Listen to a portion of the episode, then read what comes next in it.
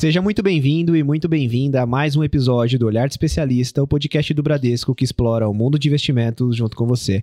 Aqui é o PH e hoje estou sozinho, mas muito bem acompanhado, até porque a nossa convidada está vindo aqui pela quarta vez no nosso canal. Então ela já conhece bastante aqui o nosso ambiente e me deixa inclusive muito bem à vontade para falar de um assunto que é um assunto que tenho certeza que vocês devem ter visto muito nos jornais, na televisão e hoje a gente vai conseguir explorar justamente com a vivência de quem esteve no evento. Então, sem mais delongas, Miriam Basti, economista do Bradesco, seja muito bem-vinda mais uma vez ao nosso podcast. Muito obrigada. Dessa vez eu consegui chegar aqui sozinha, com as minhas próprias pernas. Já decorou o caminho do prédio já, né? Já, já, com certeza. Bom, Miriam, para quem não te conhece, conta quem que é você dentro do mercado financeiro, dentro do mundo aqui de economia. Vamos lá. Bom, é, eu sou economista é, formada ali pela USP é, em 2010. Eu concluí meu curso, depois fiz o mestrado também pela, pela FED Ribeirão. É, e eu estou aqui no Bradesco desde 2008. Eu entrei como estagiária.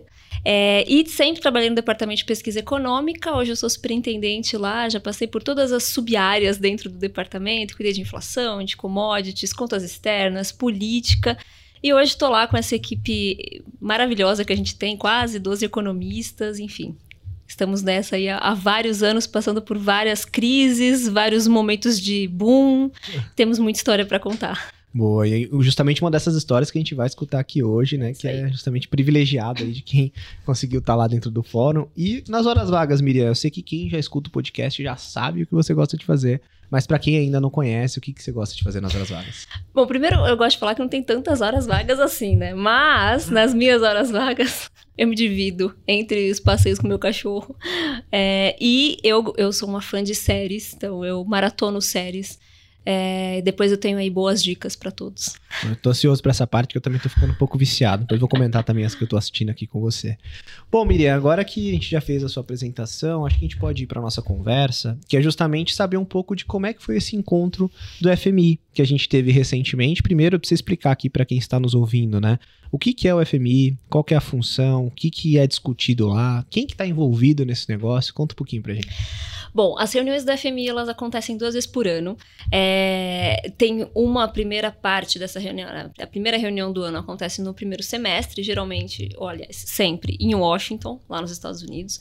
E a segunda reunião, que acabou de acontecer, né, no segundo semestre, em geral, a gente tem dois anos em Washington também, e aí no terceiro ano eles diversificam e vão para outros países. A gente já teve em Tóquio, a gente já teve em Dubai, já teve é, em Nairobi, em 1973, foi a última vez que tinha acontecido na África, e agora no Marrocos também, em 2023.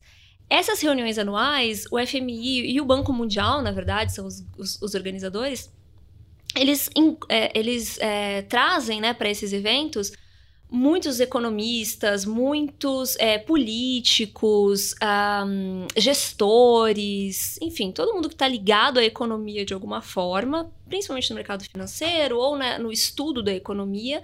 E os, os principais políticos envolvidos nessa área, então ministros da economia, banqueiros centrais, vão a esse evento e discutem os principais tópicos econômicos é, que estão né, ali no, no, no, calor do momento daquela reunião, a, dessas reuniões anuais.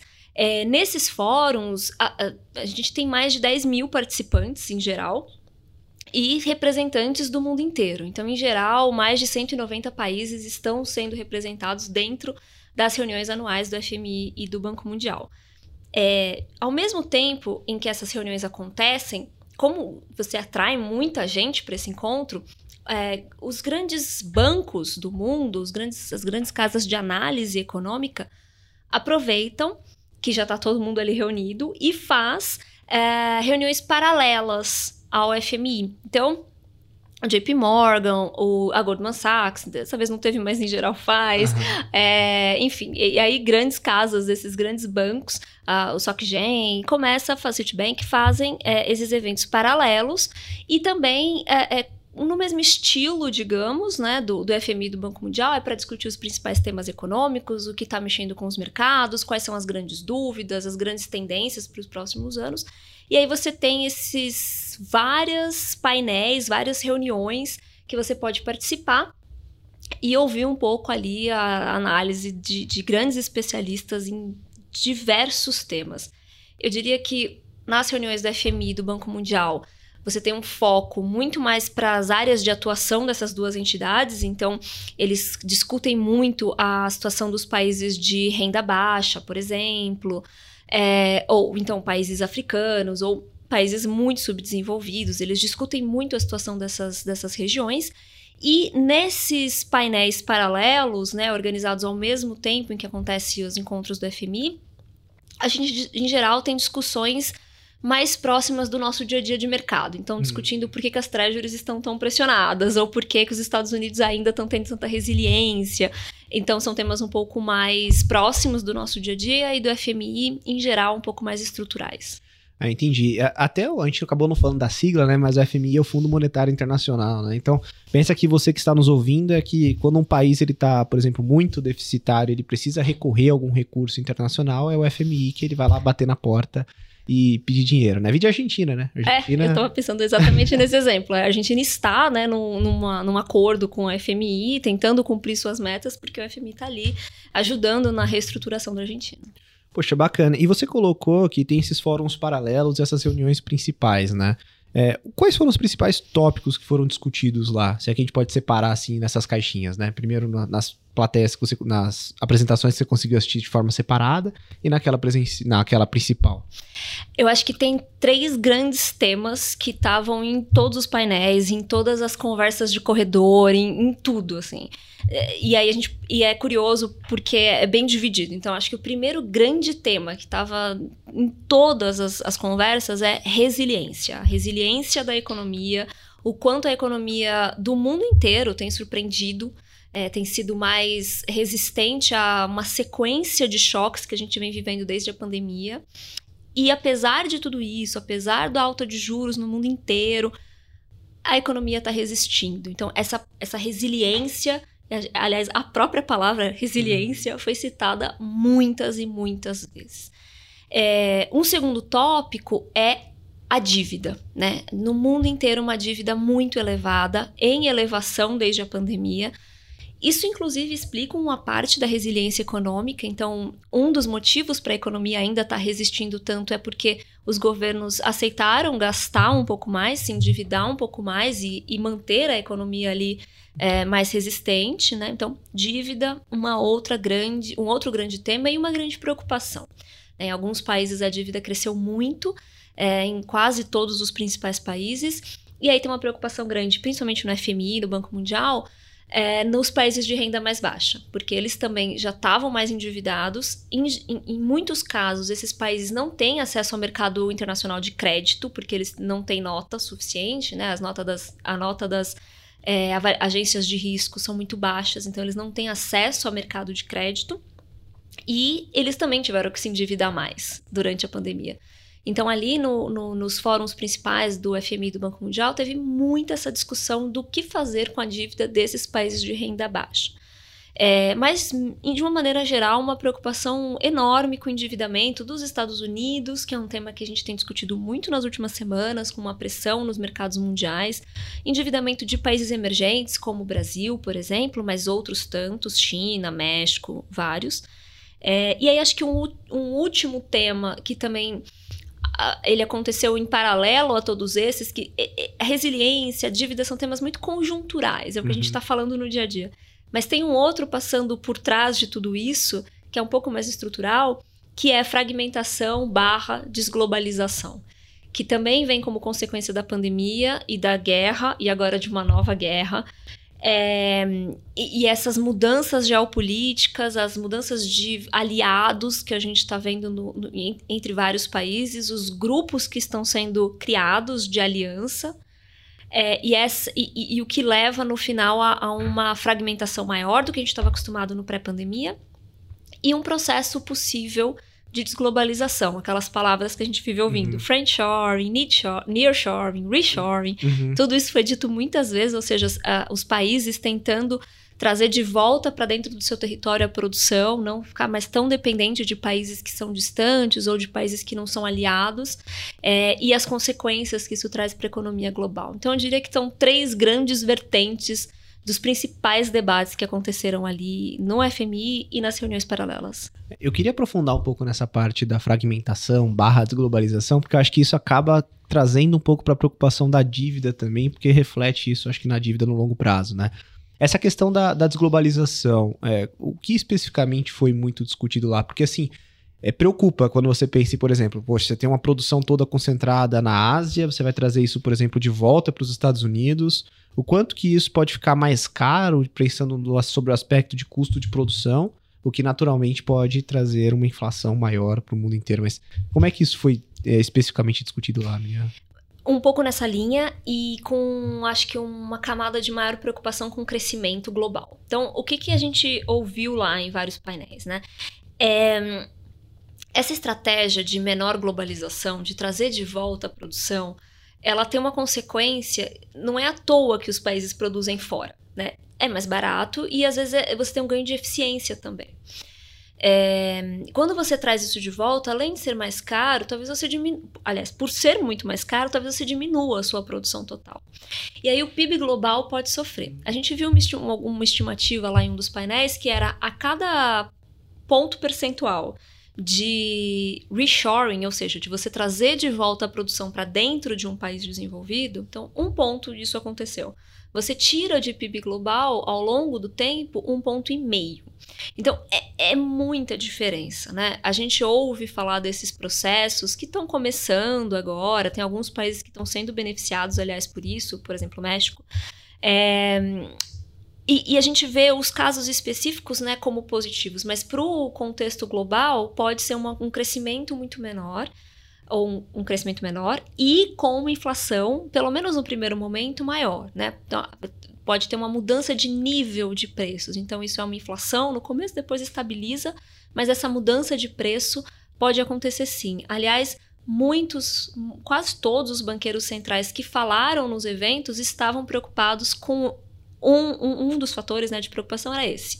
A desglobalização, a fragmentação do mundo é mais inflacionária. Seja porque as, as guerras são choques, né? Então a gente viu agora mais um conflito acontecendo no Oriente Médio, é, trazendo pressão sobre o preço, preço de petróleo. Esse é um choque imediato, a gente já vê isso acontecer.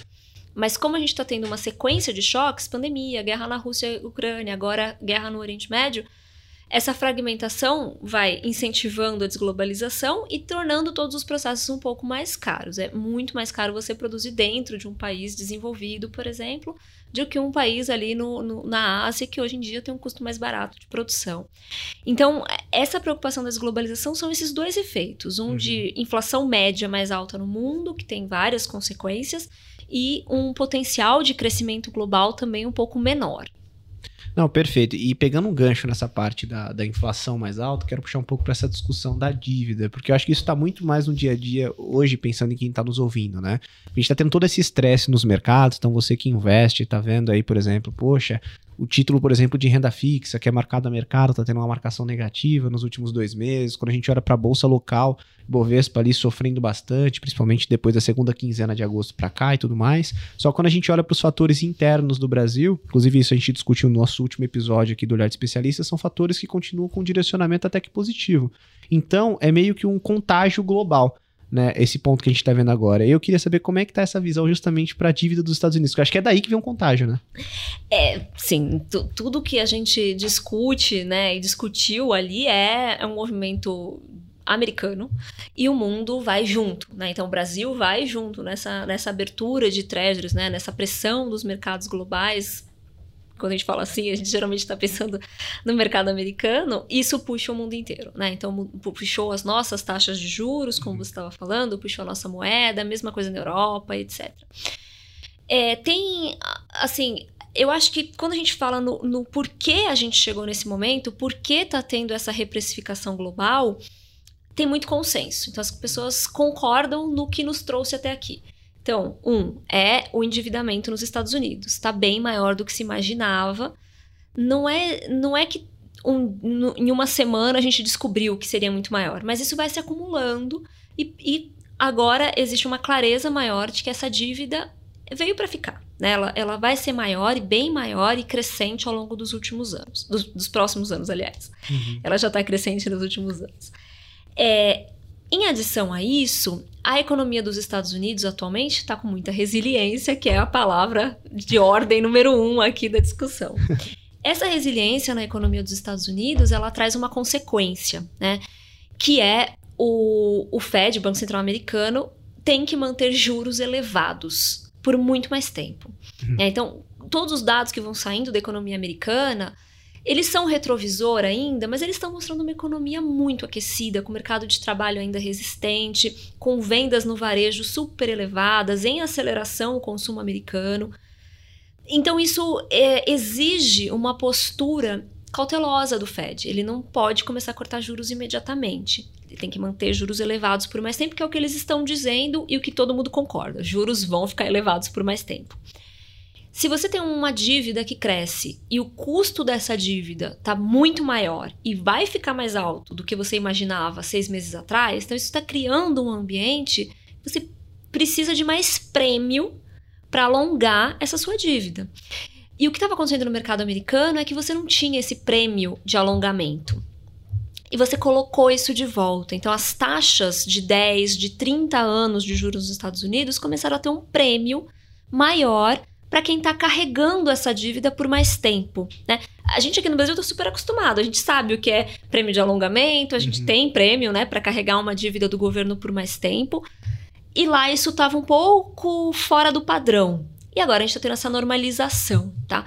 Então, a gente pensa em crescimento mais forte nos Estados Unidos, que vai exigir juros mais altos por mais tempo, com uma dívida que só cresce nos Estados Unidos. E aí você cria. Além disso, tem outros fatores técnicos acontecendo, emissão do tesouro, Isso. que teve que se alongar, é, o, o chinês, o japonês, que estão demandando um pouco menos de títulos, enfim, tem umas questões técnicas, mas você juntou tudo, isso deu um caldo de pressão bem maior nas treasuries. Então, acho que todo mundo concorda com o diagnóstico. E o que vai acontecer daqui para frente? Aí todo mundo discorda.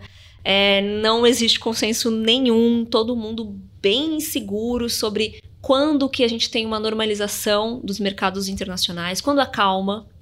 Não dá para ter essa certeza. Como a economia americana reage a toda essa a pressão, né? Porque teve uma, gran, uma grande pressão nas taxas de juros. Em geral, isso significa menos crescimento para frente. Será que a gente está entrando numa desaceleração maior? Enfim, todas essas dúvidas para frente, mas o, o, o, diagnóstico do que aconteceu aqui, pelo menos isso, teve uma grande concordância por lá. Aquela dúvida, né? Será que agora a recessão vem? Acho que é isso que todo mundo tá, tá pensando, porque a gente tá falando de recessão lá nos Estados Unidos desde, um ano, né? é, desde o começo do ano, a gente vem nessa discussão.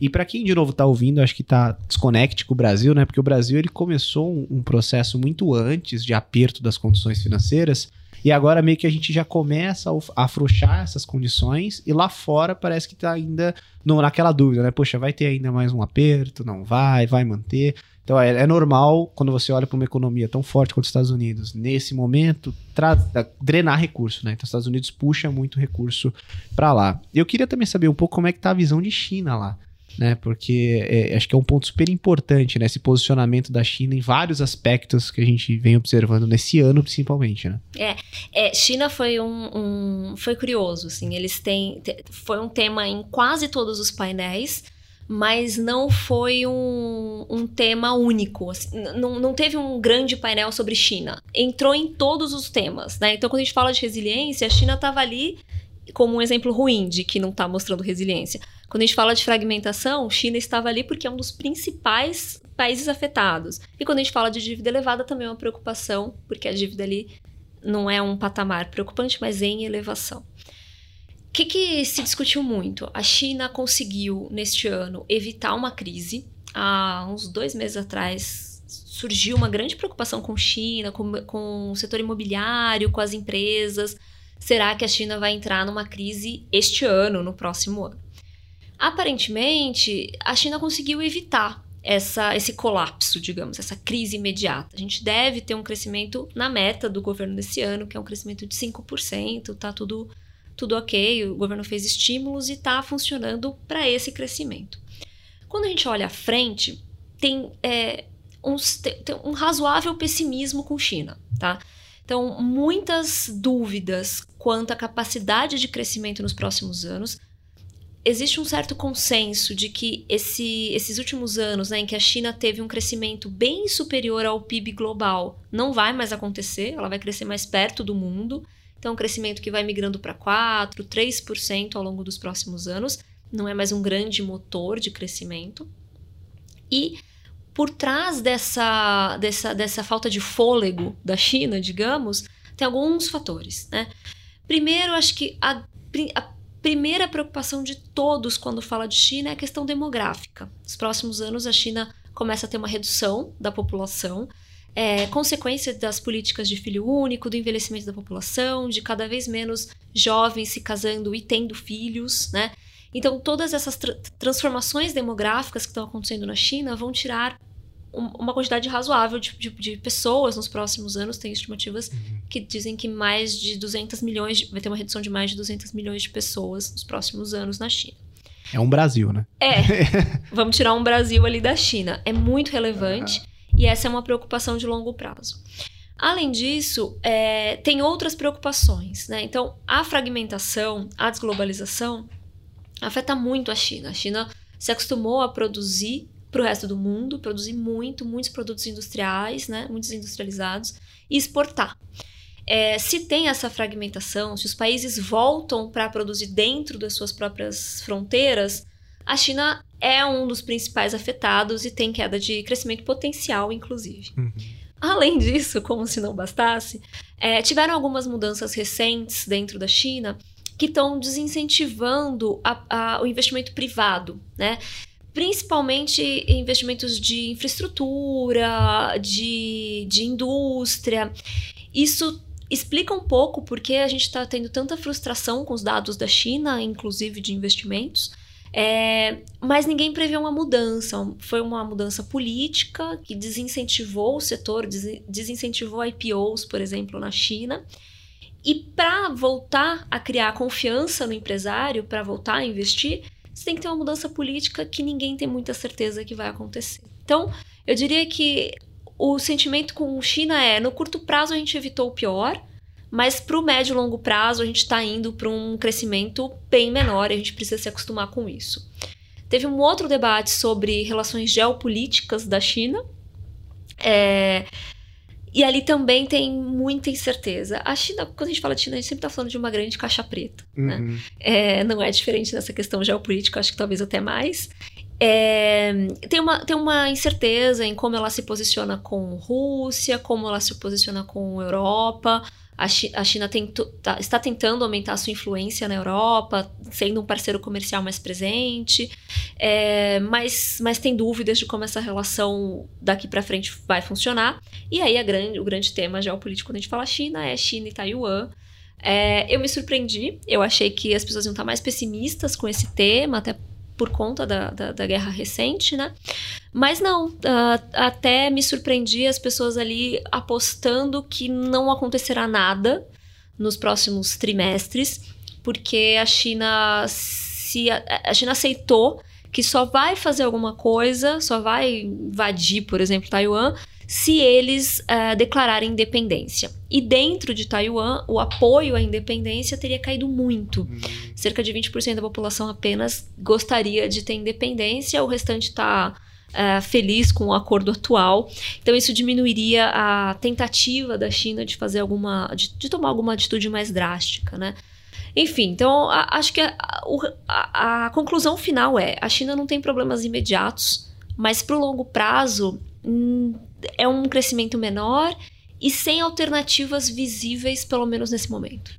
Essa questão do imobiliário que você comentou, eu sempre me pergunto como que a China ela tem uma capacidade grande de se adaptar a momentos, a, a efeitos grandes de curto prazo, mas que ela consegue reverter. É, porque quando você olha essa questão do setor imobiliário, não é de agora, né? Você teve a Evergrande, foi a primeira Sim. lá em 2021 que estourou. É. E aí, rapidamente, o governo fez algum pacote de estímulo e tudo mais e conseguiu resolver. Agora o problema veio à tona de novo e, de novo, conseguiu efetivamente fazer alguma coisa, né? Então, é, você acha que isso é uma característica da economia mais centralizada, talvez?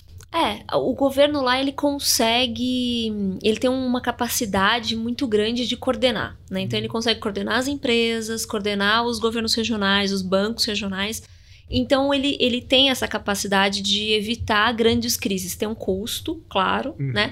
Mas ele tomou essas atitudes né, lá em 2021 e agora também. É, acho que vale dizer que cada vez menos a gente vê um grande arsenal de incentivos sendo acionados.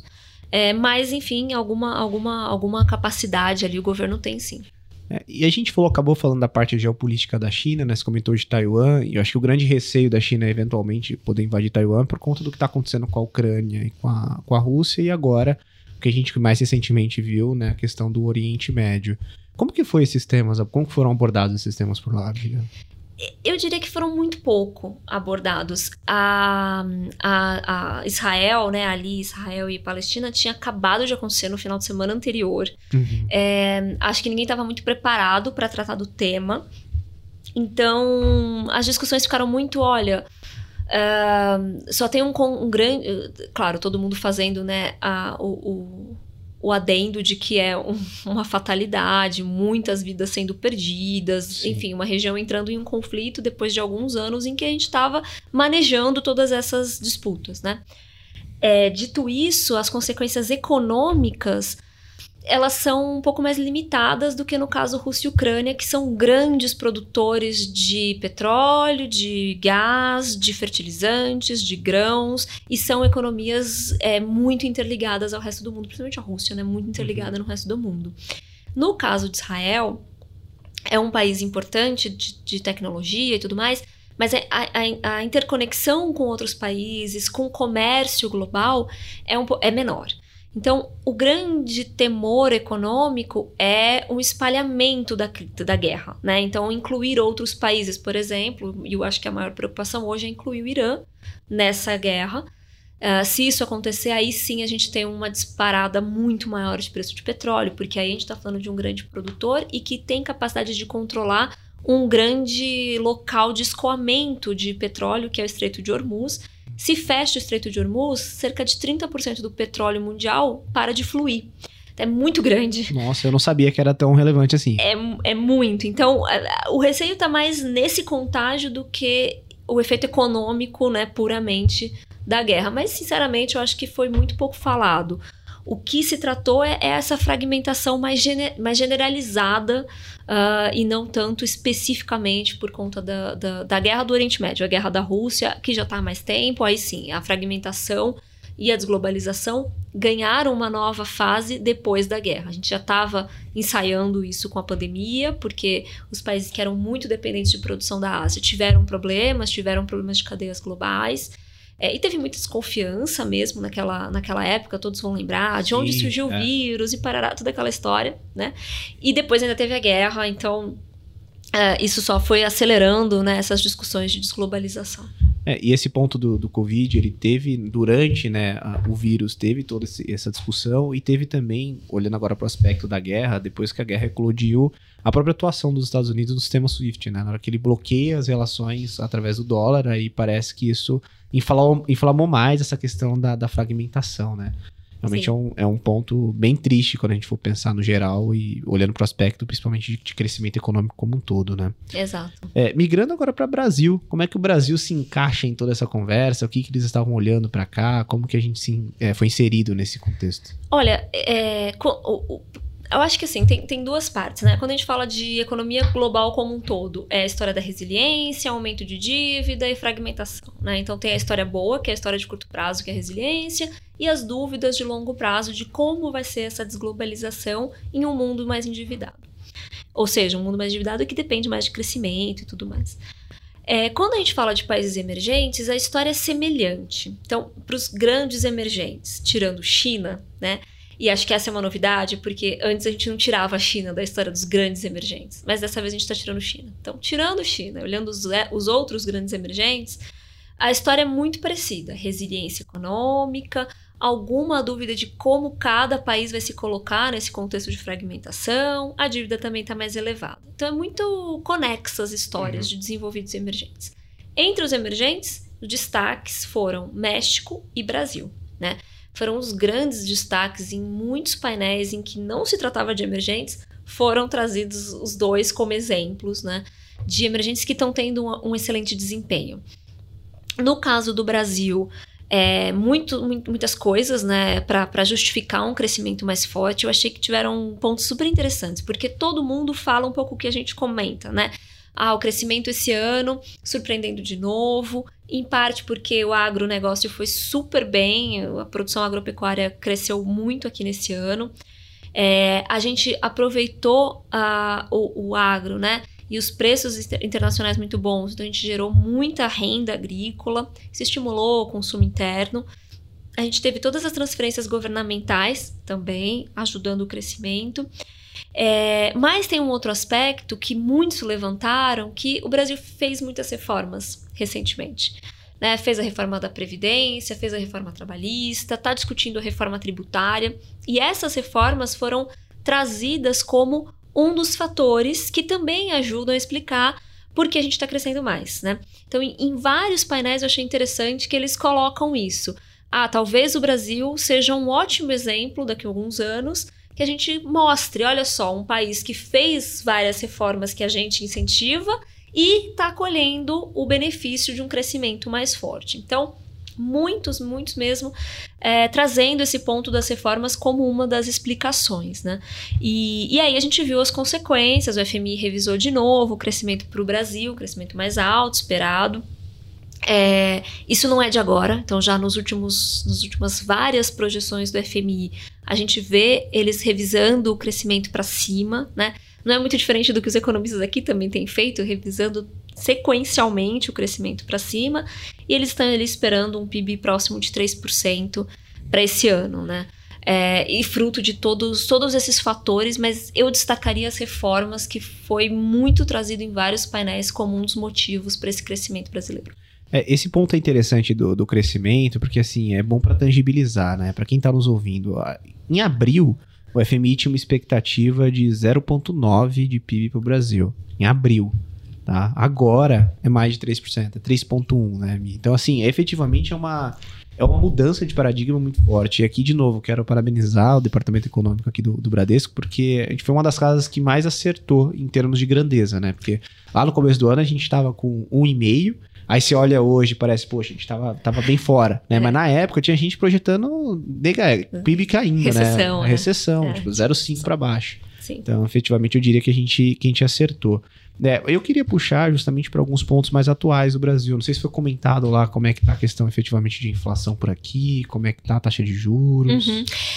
É, é curioso, porque para muitos países desenvolvidos, o grande desafio são vários, né? Mas um dos grandes desafios é trazer a inflação para baixo. É que tem o grande desafio da dívida que todo mundo fala, mas tem o grande desafio de trazer a inflação para baixo.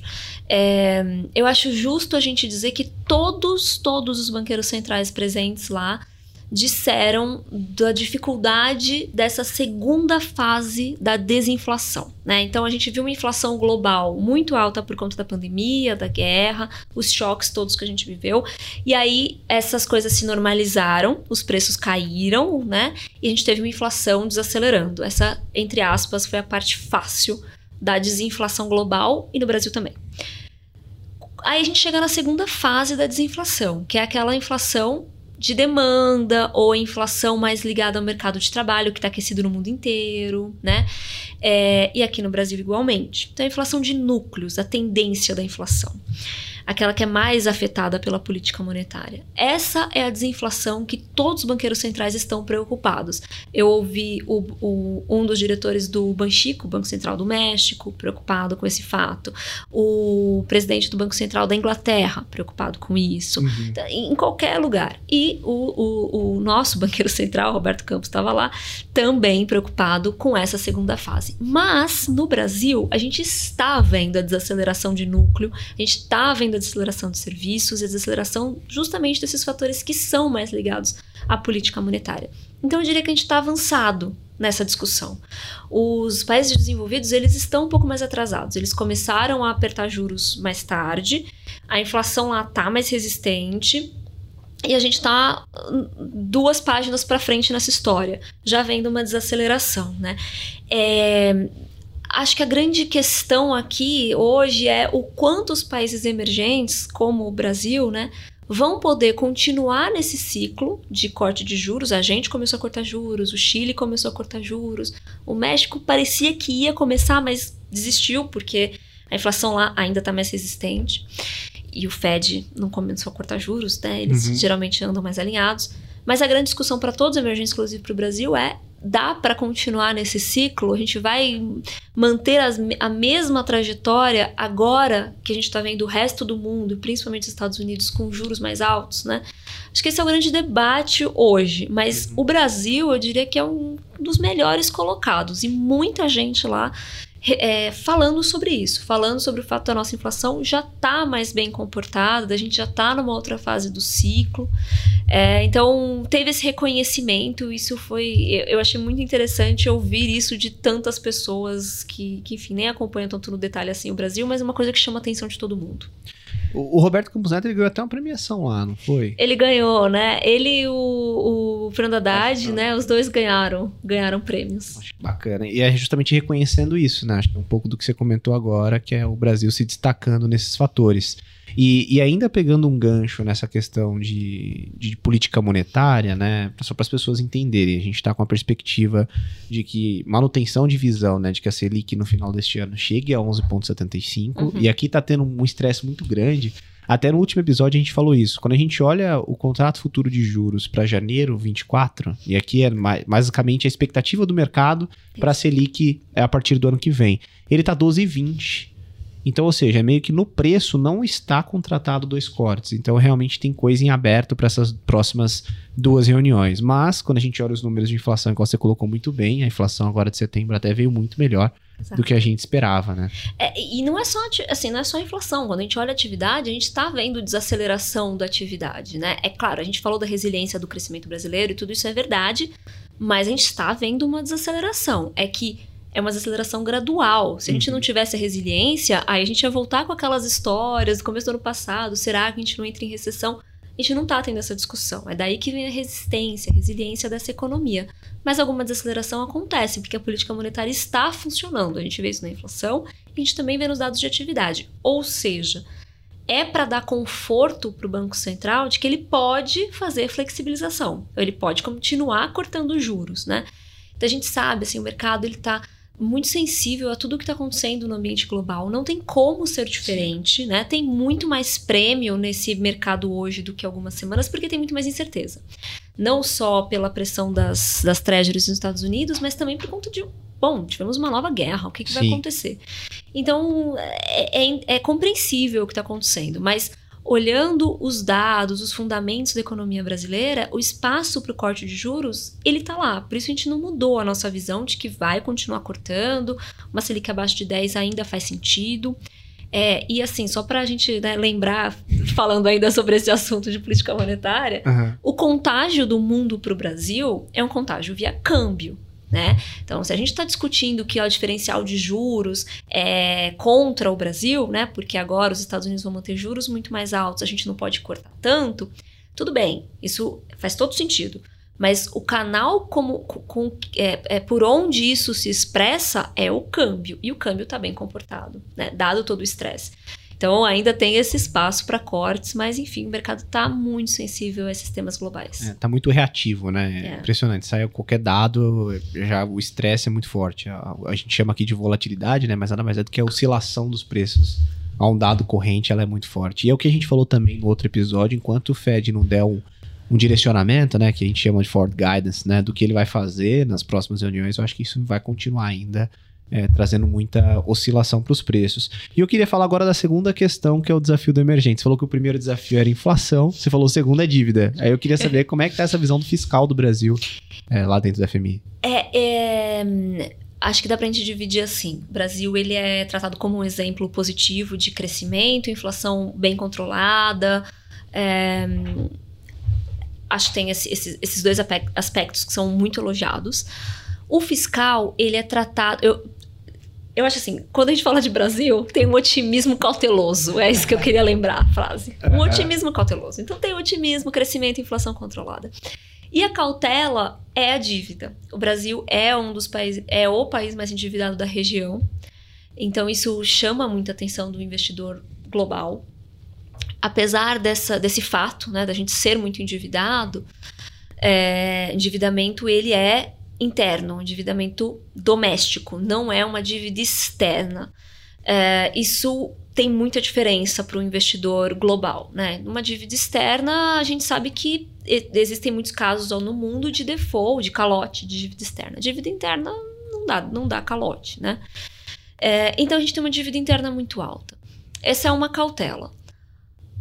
O arcabouço fiscal, as medidas que estão sendo tomadas ou que estão sendo negociadas para chegar perto de uma estabilidade de resultado primário no ano que vem, todas elas são vistas com bons olhos. As medidas e o arcabouço também é bem visto.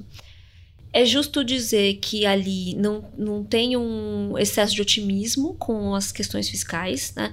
Então, ninguém tratou o arcabouço fiscal como a melhor regra fiscal. Não, todo mundo disse, olha, daria para ser uma regra melhor, mas a gente tem uma regra agora, a gente sabe qual é a regra do jogo. E a gente está vendo o governo ir atrás do que ele precisa. Precisa de receitas adicionais? Então, o governo, a gente está vendo todas as medidas que eles estão, estão pedindo né, para o Congresso uhum. aprovar. É, então, acho que tem, assim, um, um eles aceitam essa, essa regra, né? Entendem das dificuldades, não vai ser fácil aprovar tudo isso, não é fácil chegar na estabilidade de resultado primário no ano que vem, mas a gente tem uma, um, um arcabouço, ele pode não ser o ideal, mas ele traça diretrizes que são razoáveis para um país como o Brasil, tá? É, outra coisa que muito foi falado é a reforma tributária, um tema que a gente sabe, né, como é importante o Brasil tratar disso, facilitaria muitos negócios, diminuiria o nosso custo Brasil, como a gente costuma falar, né? É, e esse é um tema que também está bem presente nos discursos sobre a sustentabilidade fiscal do Brasil ao longo dos anos, né? E nem pensando aqui no curto prazo, mas pensando numa trajetória um pouco mais longa. E aqui a regra de bolso, para você que está nos ouvindo e, e é investidor, né? Então, assim, quando a gente fala de fiscal, a gente está falando, olhando para o aspecto de, de curva de juros aqui e vencimento dos títulos lá que você vai comprar dentro do tesouro, né? Onde que vai ser, por exemplo, mais sensível? É o título mais longo. Então, quando a gente fala de fiscal, é justamente ali, a gente tem como regra de bolso daqui, por exemplo, 4, 5 anos, daí para frente, é onde começam os preços a refletirem essas preocupações uhum. que a Miriam colocou agora. Desse vencimento para trás, ou seja, aquilo que é mais curto, é mais política monetária mesmo. Então é justamente essa questão da Selic, expectativa de taxa de juros, comportamento de inflação. Então é bom ter essa separação na cabeça para na hora que você vai montar a tua carteira, né? E sobre um último ponto aqui sobre o Brasil é justamente o crescimento, porque a gente sabe que o arcabouço fiscal lá no fundo ele depende de um aumento de receitas, né? uhum. né? Senão a gente não consegue sustentar isso. E foi discutido se esse crescimento do Brasil que surpreende este ano, ele é sustentável para os próximos anos? É, eu acho que tem do, dois fatores principais aqui. O, o, o, primeiro é: se esse crescimento, em parte, é resposta de todas as reformas que foram feitas, ele é mais sustentável. Então a gente pode ter um pouco mais de crescimento potencial, como a gente fala. Né? Então, o crescimento uh, que a gente deveria encontrar no país quando não tem choques deveria ser maior se esse resultado agora é fruto de todas as reformas, e essa é uma hipótese que a gente lá no departamento acredita, né? Uhum. E muitos ali discutiram. Tem um crescimento potencial um pouco maior, porque o Brasil fez a lição de casa. Se a gente volta 10 anos no tempo e lista uma porção de medidas que o Brasil tem que fazer para crescer, a gente colocaria lá reforma da Previdência, é, controle do endividamento público, que foi o teto de gastos, né? Colocaríamos reforma trabalhista. E a gente foi fazendo, reforma tributária. Estamos quase Analista. lá, vamos, vamos torcer, né? É, então, a gente, e a gente foi atacando todas essas frentes e tantas outras reformas micro, microeconômicas que eu não vou listar aqui, porque com Sim. certeza esqueceria alguma, mas para em TJLP, a gente mudou muita coisa, né? É, então faz sentido a gente imaginar que o crescimento possível, potencial do Brasil é maior. Esse acho que é o primeiro aspecto. Tem um segundo aspecto bastante estrutural e acho que está bem distante do nosso dia a dia aqui, que é a questão da fragmentação geopolítica. Hoje, o nosso principal parceiro comercial é a China, e como a gente estava falando ali no começo, a China não tem grandes expectativas de crescimento muito forte para os próximos anos. Uhum. Como esse é o nosso principal parceiro hoje, acho que tem essa dúvida. Será que o Brasil vai conseguir diversificar sua pauta exportadora para outros países? E aí talvez a gente tenha que diversificar a pauta mesmo, não só encontrar novos parceiros, porque a China hoje compra a nossa soja, compra nosso minério. É, quem que substituiria nessa magnitude toda essa exportação que a gente faz desses produtos, né? Então, acho que tem essa, essa grande questão, essa grande interrogação de como o Brasil vai encontrar novos parceiros comerciais. A gente é um país bastante exportador né, dessas commodities e a gente tem um parceiro que não está no seu melhor momento é diferente de quando a gente fala do México, que uhum. pode ter um, uns próximos 10 anos muito favoráveis, justamente por conta da fragmentação e porque o principal parceiro são os Estados Unidos, que estão indo muito bem. É, para quem não, não tá conseguindo pegar essa questão do México, né? O México ele tá do lado dos Estados Unidos e tem uma participação muito grande da economia do México pro desempenho dos Estados Unidos. Tanto que a Miriam, quando ela tava falando de movimento de taxa de juros, ela até colocou, né? O Banco Central do México geralmente não faz um movimento contra o Banco Central americano. É. Eles procuram fazer algo em, em conjunto, né?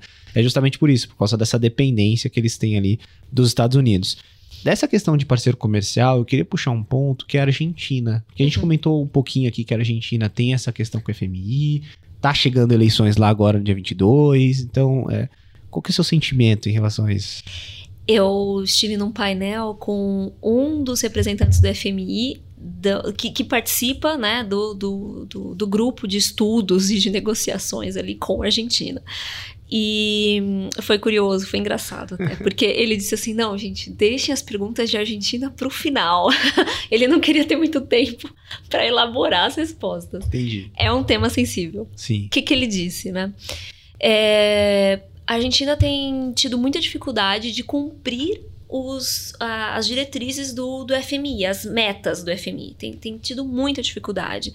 Aconteceram várias coisas, eles tiveram uma seca histórica lá, perderam uma grande quantidade de produção agrícola. Então, realmente, eles tiveram muitas dificuldades de crescimento esse ano e aí não conseguiram cumprir algumas metas. O FMI revisou, inclusive, as metas. Mas isso tem sido uma constante. Né? O que me passou a impressão é que eles estão um pouco frustrados nas negociações com a Argentina. Que está sendo ma mais difícil fazer essa reestruturação do que eles imaginavam. É, de qualquer forma, não tem muita saída, né? Ou eles continuam participando desses, dessa negociação, se eles saírem, não tem muito quem substituir. Talvez a China, que tenha até tido algumas conversas com a Argentina, mas não é tão claro. Na eleição, eles conversaram, eles têm tido conversas com todos os candidatos. O, a única coisa que eles nos disseram é que, bom, se tiver realmente uma vitória do Milley e ele for para uma dolarização da, da economia argentina, nos cabe aceitar, porque é uma decisão do povo argentino, né, que o elegeu. Então, a gente não, não tem nada que dizer sobre isso, é uma decisão soberana do Sim. E a gente vai ver como, como fazer, então, a nossa negociação com eles dessa forma. Tem uma imensa incerteza. Quando se fala de Argentina, não tem nenhum otimismo. É um assunto muito sensível ainda. É, é um ponto bem delicado. Eu até diria que isso caberia um episódio inteiro aqui para falar com de Argentina, certeza. porque tem muita coisa historicamente para a gente poder entender, para chegar nesse ponto que, que a gente está hoje, né? E uma outra coisa que você comentou interessante é essa proximidade com a China, né? Parece que os BRICS estão querendo expandir um pouco mais, e aí talvez a Argentina entre nessa expansão, mas isso também fica para uma próxima pauta. Esse daí, uns dois podcasts. é, já tem, já tem uns dois aqui na lista.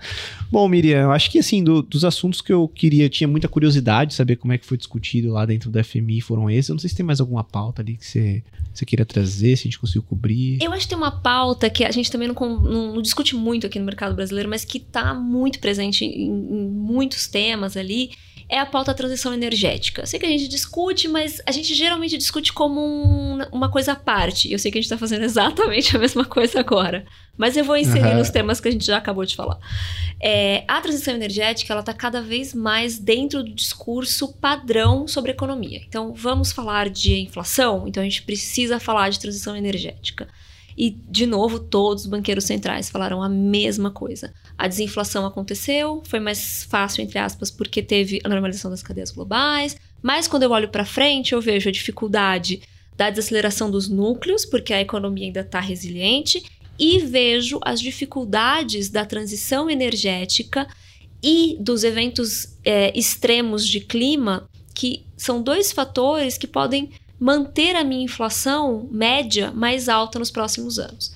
Transição energética tem um custo, né? Tem um custo fazer essa transição energética. Em geral, pelo menos no início dessas tecnologias, elas são mais caras de implementação. É, e os eventos climáticos extremos, inundações, secas, El Ninho, to todas essas coisas, elas também trazem consequências para a produção, para safras.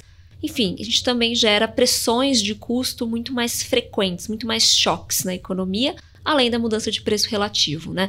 Então, uh, esses são, esse é um tema que está muito presente na discussão de inflação e de política monetária cada vez mais. Então, a gente ainda divide, né?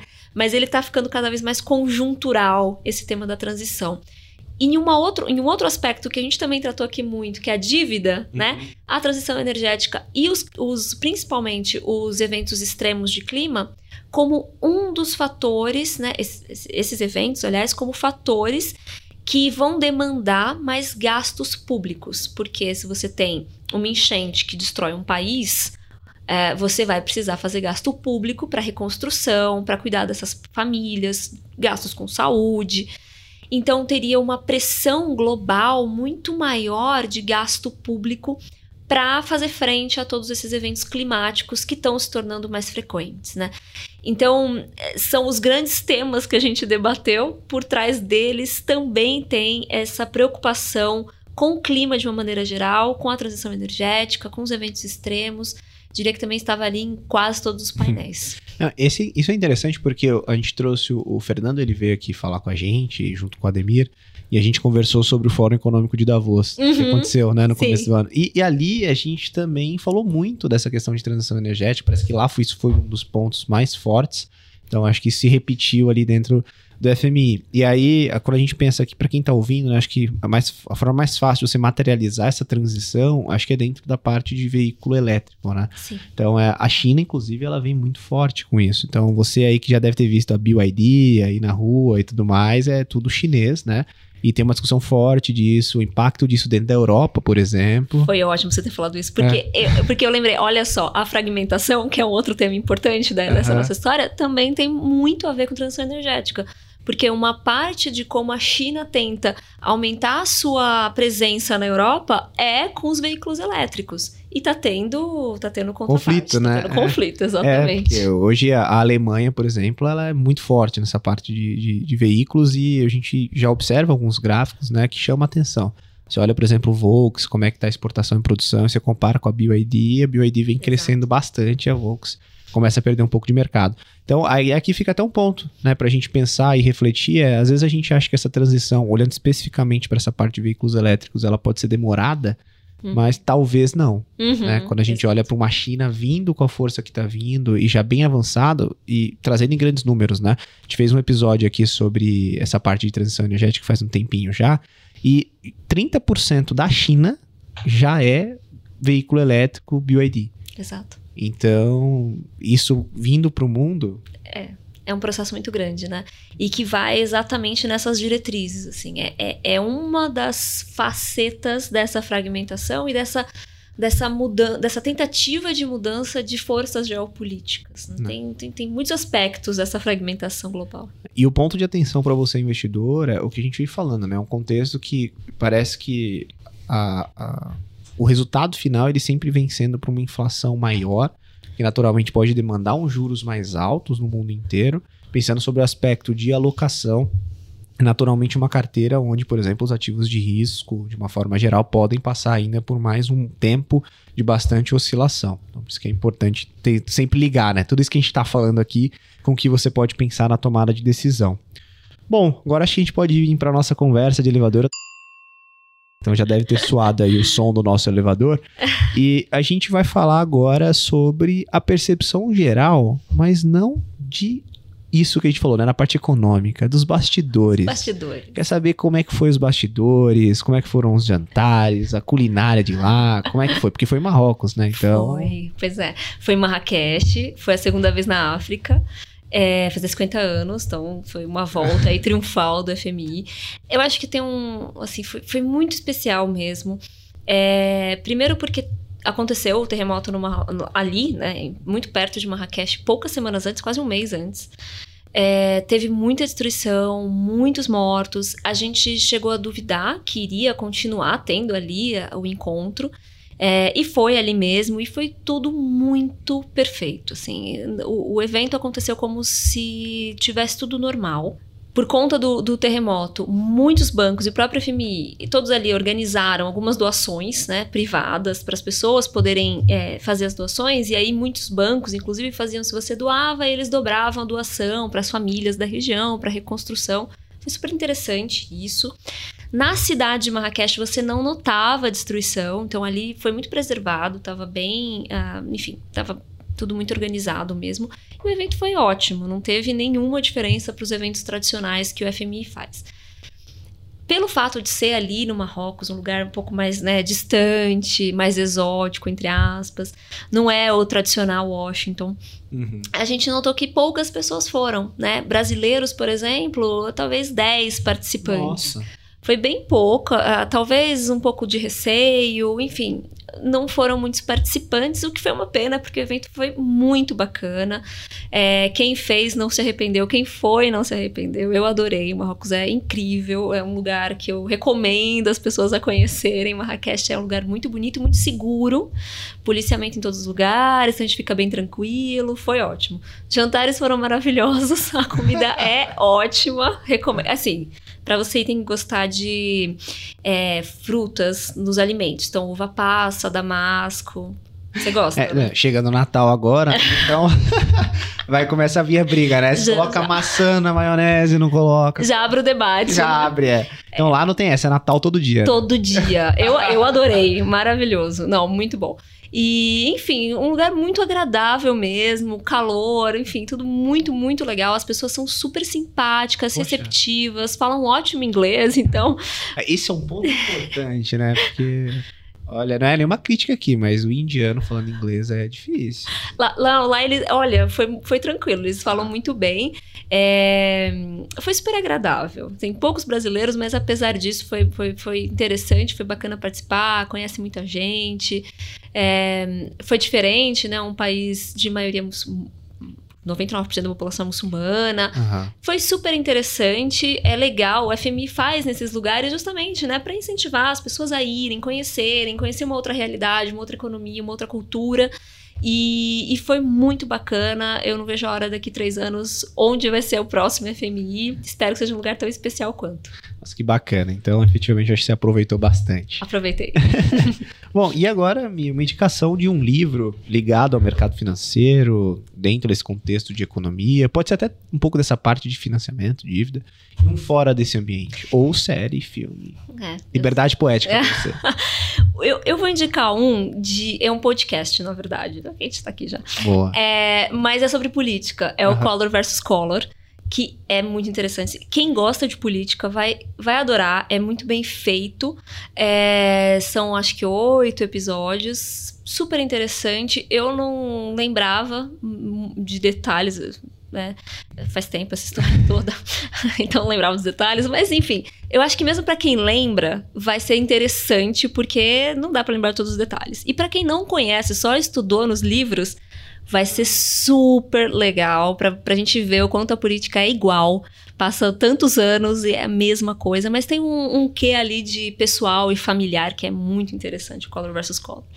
E acho que fora de, de, de, política ou economia, assim, o que eu iria indicar é um, uma série que tem na Netflix, uhum. que é uma série espanhola, chama Valéria, que é bem interessante também, é para se distrair, dar uma relaxada, é quase uma novelinha ali de uma escritora, é interessante, recomendo. Acho bacana. Essa parte de série um pouco fora, eu, eu gosto muito desse tema de extraterrestre e tudo mais, umas viajadas nisso. Eu tô vendo uma chamada Invasão no Apple TV, é, é bem legal.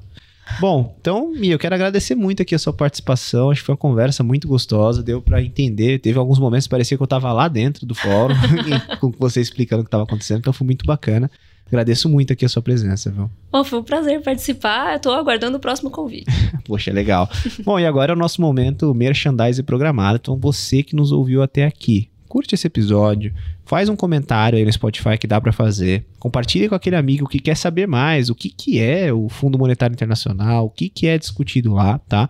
E lembrando que para você também acompanhar os seus investimentos no Banco Bradesco e outras instituições financeiras, baixe o Investe Mais Bradesco na sua loja de aplicativos. É uma forma prática de visualizar seus investimentos, um verdadeiro consolidador.